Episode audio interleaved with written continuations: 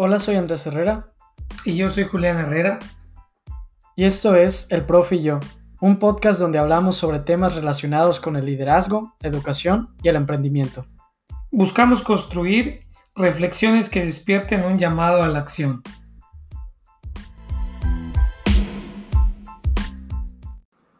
Hola a todos, bienvenidos al episodio 62 del Profe y yo. Hola, profe. Hola, Andrés. Hoy vamos a platicar sobre una experiencia que tuvimos, el viajar a Harvard para un evento y lo que Harvard nos enseñó de la manera y la logística de cómo hacer eventos exitosos donde realmente tengan al cliente en el núcleo central de la planeación. Yo siempre he tenido un concepto, Andrés, que me gusta mucho mencionar, que es el Customer Experience. Así es. ¿Qué es el Customer Experience? El Customer Experience es lo que tú o cómo haces sentir a tu cliente. Tú tienes una frase que has dicho en otros episodios que es, el cliente podrá olvidar lo que le dices, pero nunca va a olvidar cómo lo hiciste sentir. Eso es exactamente el customer experience. El cliente aprende, genera un arraigo, un engagement con aquel negocio, con aquella institución, con aquella empresa que le hace sentir bien. Y creo que eso fue lo que pasó con esta experiencia de, de Harvard. O sea, tú quítale el renombre que tiene la universidad, lo bien que hicieron el evento y todo, todas aquellas mejores prácticas que de esa época a hoy hemos estado replicando y aplicando en otras actividades. ¿Por qué? Porque hemos visto que funcionó muy bien. Así es, y yo creo que viene excelente este episodio ya que estamos volviendo, regresando a la normalidad. Es momento de empezar a redefinir la manera en que hacemos eventos presenciales y el darnos cuenta que al día de hoy podemos aplicar nuevas formas de organizar la logística, de dar esos detalles extra que hacen el Customer Experience una realidad. Entonces, en el episodio del día de hoy vamos a platicar sobre las cosas que nos llamaron la atención, que nos sorprendieron y que nos dieron un buen sabor de boca en este evento en la Universidad de Harvard. Yo creo que primero fue desde la inscripción aquí en Mérida. O sea, que fue algo fácil, algo rápido, y esto lo hemos comprobado. Mientras tú le hagas a tu cliente la vida más práctica, la practicidad como elemento primordial. La norma del mercado. Así es, el cliente va a estar contigo.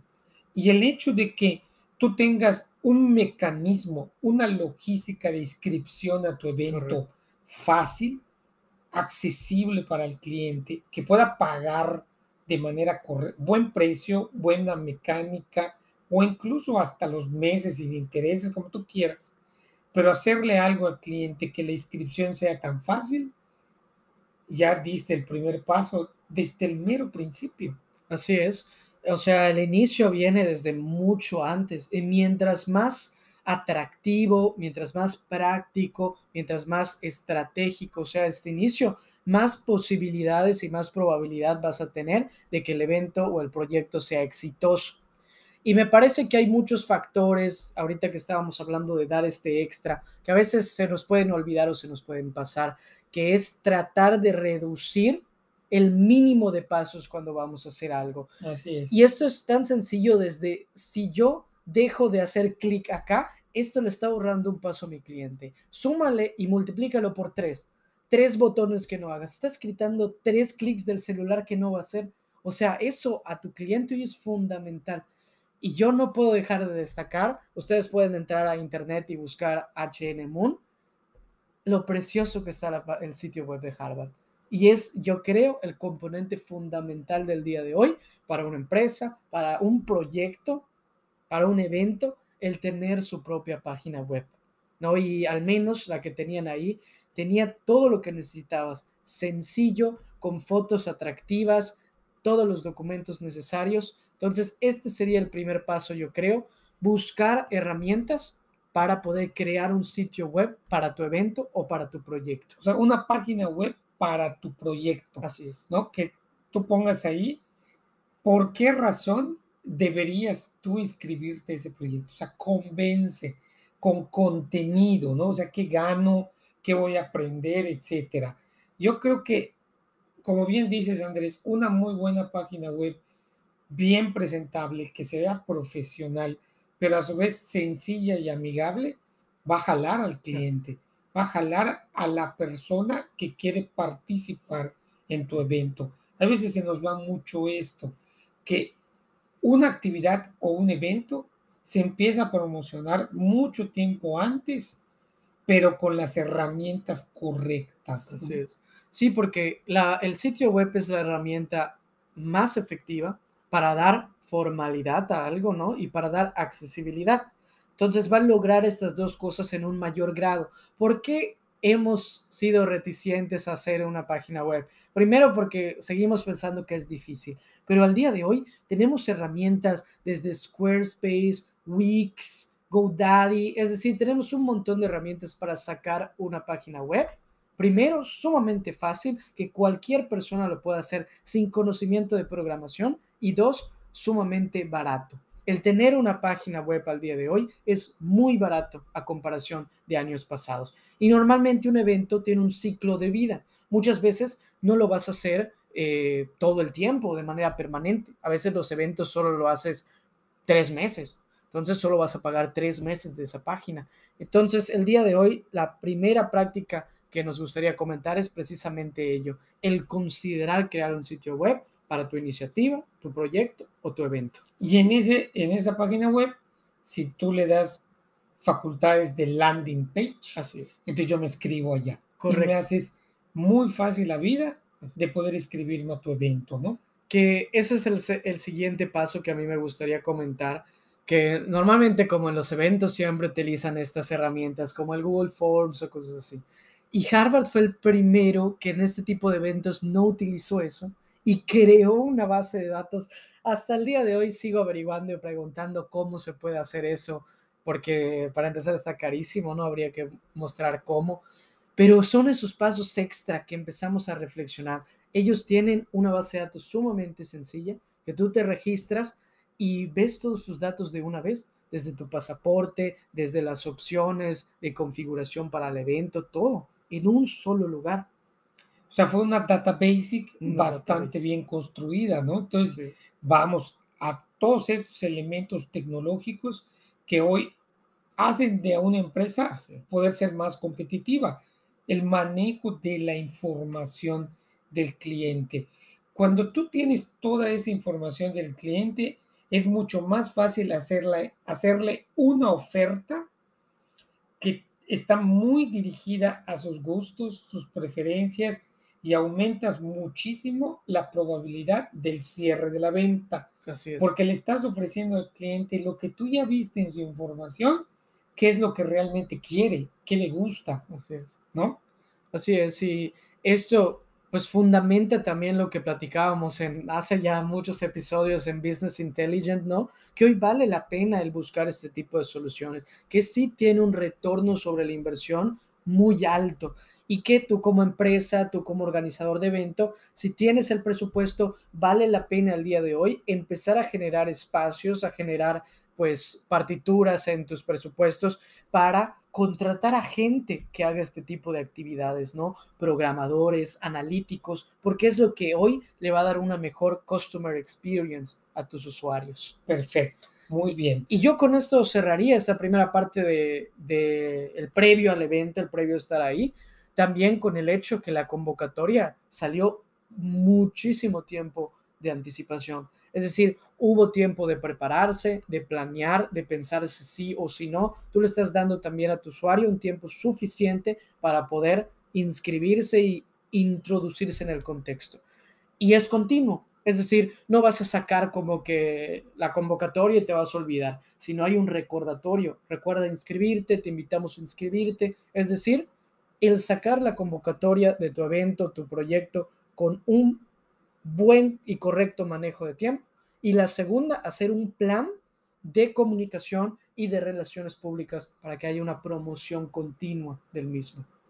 Me parece muy bien, sobre todo Andrés, porque esta, esta última parte que tú dices de la anticipación permite a la gente ocupada y que hoy en día, pues casi todos estamos bien ocupados, agendar muy bien tus actividades, agendarlas, planearlas, etcétera. Eventos que salen de hoy para un poco tiempo, se te complica mucho poder hacer ese orden. Sí, yo y básicamente ese es el esquema que yo sigo porque la mayoría de los proyectos en los que estoy me dedico a hacer este tipo de eventos grandes, magnos, y ya vi que este sistema de seguimiento, donde empiezas con una convocatoria, con tiempos sumamente flexibles, es decir, para que tu usuario se convenza, ¿no? De que digas, no, pues la primera semana no, tengo una segunda, tengo una tercera, es decir, tiempos amplios con antelación. Dos, una campaña de comunicación atractiva, de redes sociales, bla, bla, bla, pero no dejarlo ahí, porque al que tú sacas una campaña de comunicación no va a garantizar que tu cliente compre tu producto, se registre a tu evento. Necesitas también una campaña de relaciones públicas donde vayas de una manera más directa a tu cliente para atraparlo. Entonces, esas tres partes, al menos en mi experiencia y hasta el día de hoy, es un sistema muy refinado que logra tener el éxito. Correcto.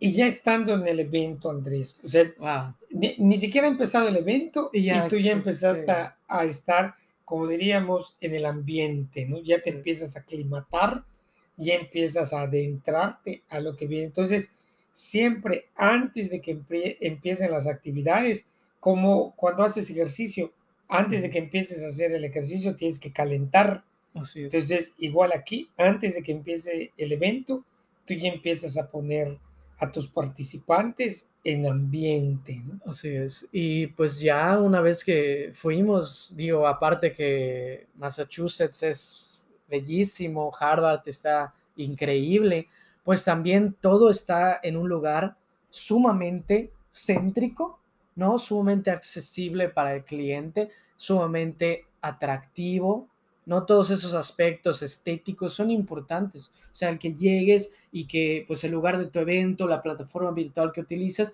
esté cuidada, esté atractiva, sea eficiente. Y nosotros los vimos desde el inicio, ¿no? Qué fácil fue llegar del taxi, qué fácil fue inscribirnos, qué fácil fue tener nuestra habitación. O sea, todos esos detalles pueden parecer obvios, pero nunca hay que olvidarlos, ¿no?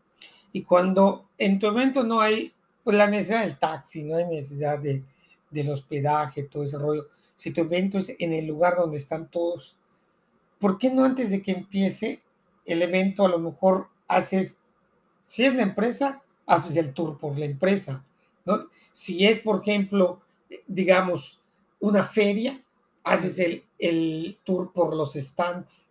el caso es, ¿qué puedes hacer previo al evento para que tú empieces a involucrar a tus participantes en el contexto, en el conocimiento de lo que van a vivir en ese mero evento.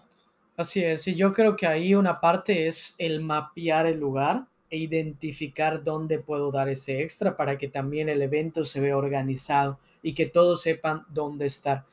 Yo, esto es una parte que le pongo sumo énfasis porque un evento se va a ver profesional y se va a ver exitoso cuando todo está en su lugar en ese momento y la planeación la vas a hacer desde antes. Tuvimos aquí un evento bastante grande con una inauguración, vinieron funcionarios, etcétera, etcétera. Yo me acuerdo que cuando estábamos planeando, yo estaba viendo la parte de la entrada y ahora con los protocolos sanitarios, pues resulta fundamental más que antes el, el echar el tiempo en ello. Yo les decía, no hay que poner números, hay que poner a gente. O sea, tienes que poner desde la persona que te va a abrir la puerta y capacitar a esa persona para que tenga una sonrisa, buenas tardes, ¿cómo está? Desde esa parte estás generando un customer experience. Luego la persona que te va a poner el gel, o sea, es una persona distinta que tiene el gel, cuál es el protocolo que vas a seguir. Cuando llegues, que una mesa esté bonita con su mantel, que no tengas un montón de cosas tiradas, sino esté limpia te registra en la computadora sumamente sencillo y luego vas con una persona que es la que te va a llevar a tu lugar. Y yo puse una estrategia que muchas veces la platicamos, que es dar el extra, que había la persona en el registro en la mesa, ¿no? Y ella apunta tu nombre y todo. Detrás de esa persona había otra más que solo estaba escuchando.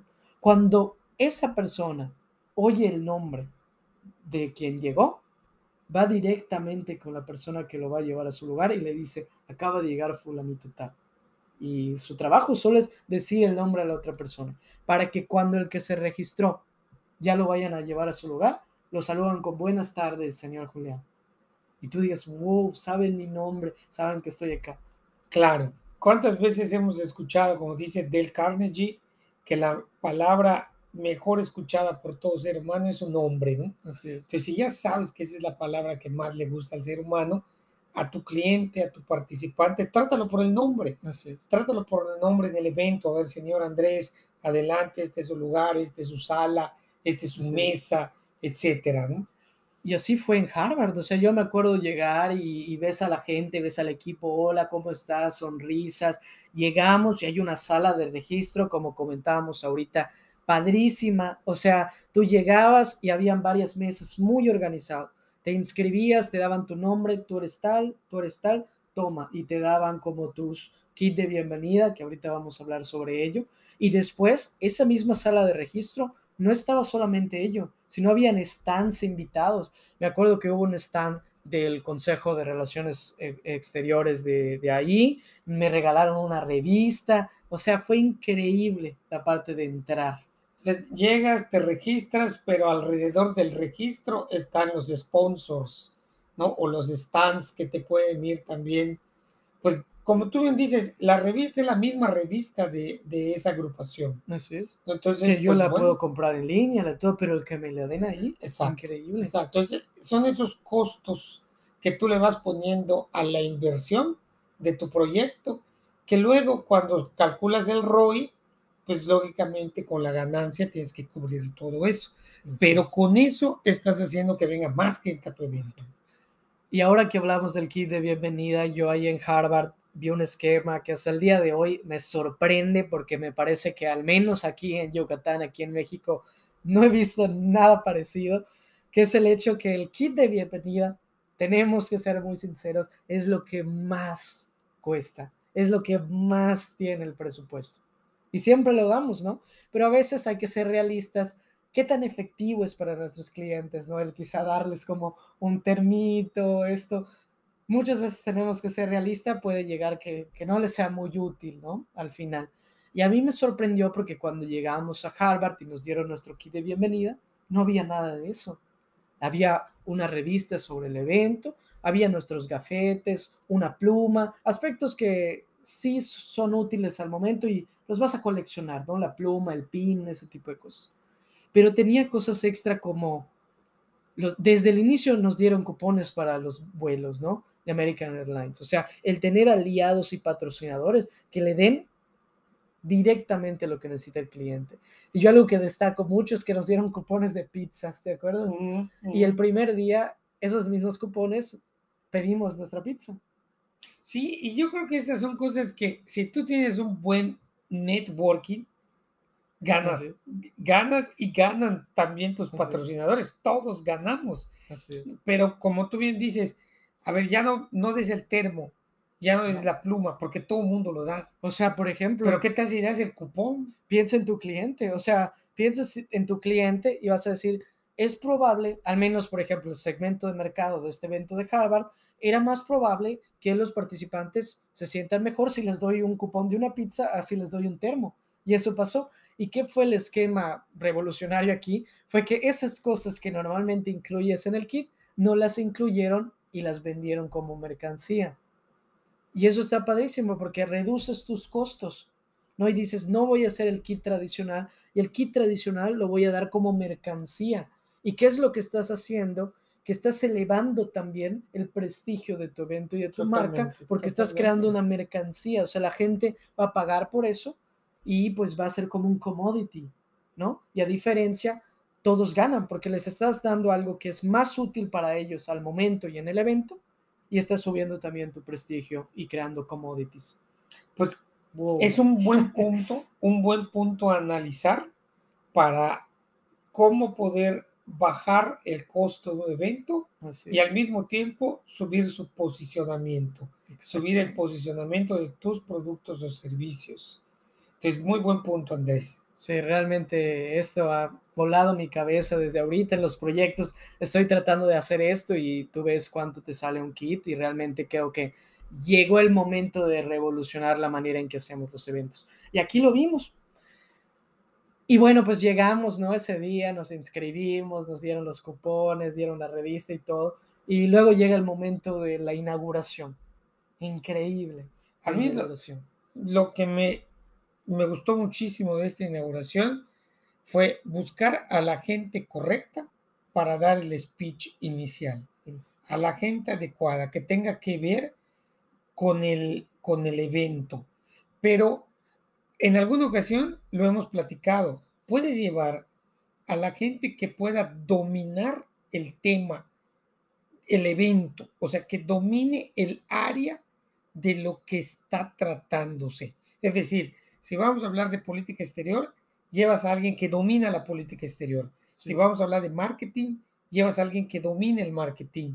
Pero esa es una cosa, Andrés, y otra cosa es que sea expositor. Así es. Puede ser un supermercadólogo, pero no es expositor. Entonces vas a tener un serio problema al momento, porque ni vas a ver cómo manejar al auditorio y a lo mejor se hace la eternidad allá arriba.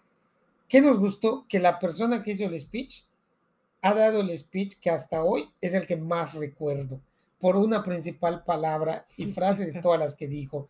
El mejor speech es el que tarda menos. Y desde ahí a mí me dicen, tienes una hora, yo termino 45 minutos antes o a los 50 minutos, antes, eh, o sea, no 45 minutos antes, tardo 45 minutos, ¿no? Sí, tardo 45 minutos o tardo 50, ya no tardo la hora. Y en eso, lo que le hace falta para terminar el tiempo que me dieron, igual viene sesión de preguntas o algo así, y si no viene sesión de preguntas, en 50 minutos del tema, en 45 minutos del tema, puedes, primero, llegar mejor a la gente. La gente se va saturando cuando el tiempo va pasando. Y este expositor lo dijo claramente. Tema que gusta, muy buena forma de darlo y en el tiempo corto y preciso que lo debía haber dado, ¿no? pero aquí viene mi gran frase si vas a buscar al experto del área para que el tema, además asegúrate que sea buen expositor. Así es. Así es, no solo experto en el área, sino también que sepa comunicarlo.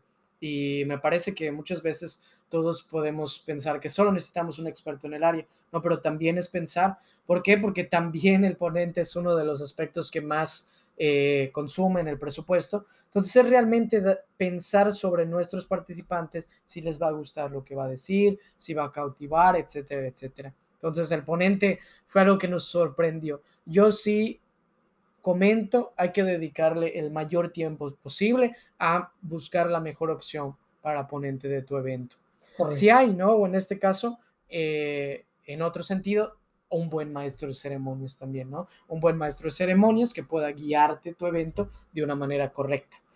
Y que esté muy bien estructurado tu evento, es decir, que tengas un plan, que hagas tu guion, que lo practiques antes dos, tres veces con anticipación, que puedas ir al lugar si se puede antes, es decir, una buena planeación para que tu evento sea exitoso cuando inicie.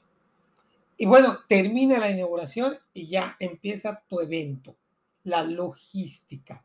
Y de aquí es donde yo quiero traer una anécdota de hace muchos años, que en estos encuentros que teníamos en el apostolado, Andrés, los encuentros de promoción juvenil, existía una figura que le llamábamos el intendente. El intendente lo que se encargaba, a lo mejor mucha gente que está tomando el evento que está participando no se da cuenta de la existencia de este puesto, pero este puesto es clave porque está viendo las horas en las que las actividades se están realizando, qué recursos se requieren para esa actividad, etcétera. O sea, es alguien que está viendo la logística puntual del evento. Es una posición clave. No puede ser cualquiera.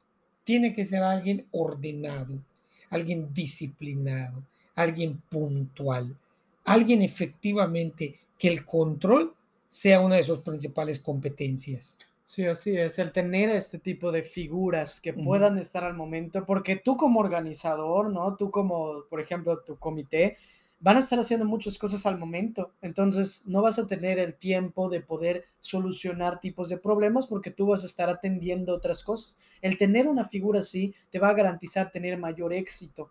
Y yo comentaría ahí también el comunicar y que la y que existan canales para poder resolver los problemas. O sea, yo me acuerdo al menos en Harvard tú, oye, ¿dónde está el baño? ¿Dónde está esto? Había gente que te podía estar guiando, ¿no?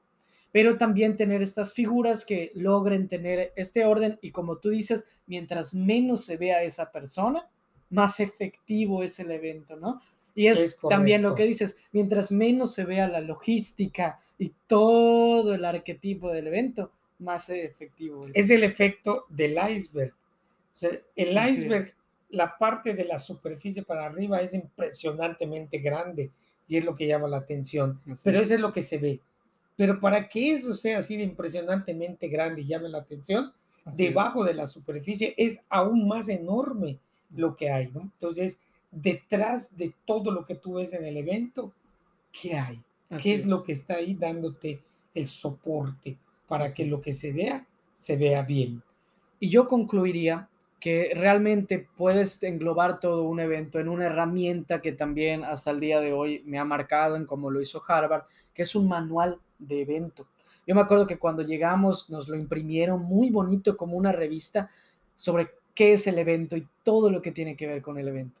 O sea, una portada padrísima, te dice los participantes, nos mostraba un mapa, cartas de bienvenido, más cupones y te mostraba, por ejemplo, ahí el croquis, el croquis de, de los salones y todo ello. Nos mostraba los horarios sumamente claros, o sea, sabías a qué momento era qué y también te explicaba qué era qué cosa. Es decir, en esta primera sesión vas a hacer esto, luego vas a hacer lo otro. Hay tiempos de descanso, te daban recomendaciones para el evento, es decir, un manual donde tú le des a tu, a tu usuario todo lo que necesitas saber sobre tu evento. Y puede que no lo imprimas porque también por el cambio climático ahorita y por el costo, lo puedes hacer electrónica, ¿no? Y en materiales y herramientas como Canvas, por ejemplo, lo haces y te queda muy bonito y lo pueden tener desde su celular. sí, hoy, hoy, que todo mundo llega y lleva celular, pues lo puedes aprovechar allá, ¿no? Como bien dices, en el Canvas. Pero ahorita que comentas esto, o sea, ya que estés en el evento y estén todos los participantes y hablando del Customer Experience, necesitas hacer sentir a tu participante que es el invitado de honor. Consiéntelo a más no poder. Que cuando él termine el evento, diga, me consintieron, regreso a este evento, lo pago nuevamente porque me hicieron sentir que yo era el estrella de este evento. Yo recuerdo claramente uno, uno de los eventos claves anuales que se hacía en uno de los bancos en los que estuve, que cuando tú llegabas ahí, desde que pisabas el evento, ya no eras el empleado de la institución, eras la estrella de la institución y te consentían a más no poder, Andrés. Haz sentir así a tu cliente, a tu participante y a tu usuario. Por lo tanto, capacita a toda la gente que va a estar en el staff de que tiene que consentir al cliente. Capacítalos prepáralos para que así traten al cliente. Así es, realmente, profe, pues yo diría esa capacitación que empieza con este episodio del profe y yo. Yo creo que el día de hoy hemos platicado sobre cómo fue nuestra experiencia y nuevos modelos que podemos traer y esa es la importancia también, ¿no? De, de estar participando, de que prestemos atención cuando vayamos a seminarios, cuando vayamos a congresos y identifiquemos las buenas prácticas. Espero que podamos compartirles el día de hoy buenos tips para sus eventos, para sus proyectos, iniciativas, tanto de manera virtual como presencial. Y pues aquí seguiremos en el profe y yo platicando sobre ello. Y solo para recordar, el evento no termina en el último día. Después sigue la postventa. Así es. ¿no? Sacarle provecho a esa base de datos. Y me parece, profe, que ese es un tema sumamente interesante que sin duda alguna tendremos que exponenciar aquí en el profe y yo. Un episodio que se llame postventa, ¿no? Así es. Pues muchas gracias, profe, por acompañarnos. Al contrario, Andrés, gracias por contar la experiencia de Harvard. No, es un placer y esperemos que les haya sido de utilidad. Gracias por escuchar el episodio y nos vemos hasta la próxima. Hasta la próxima.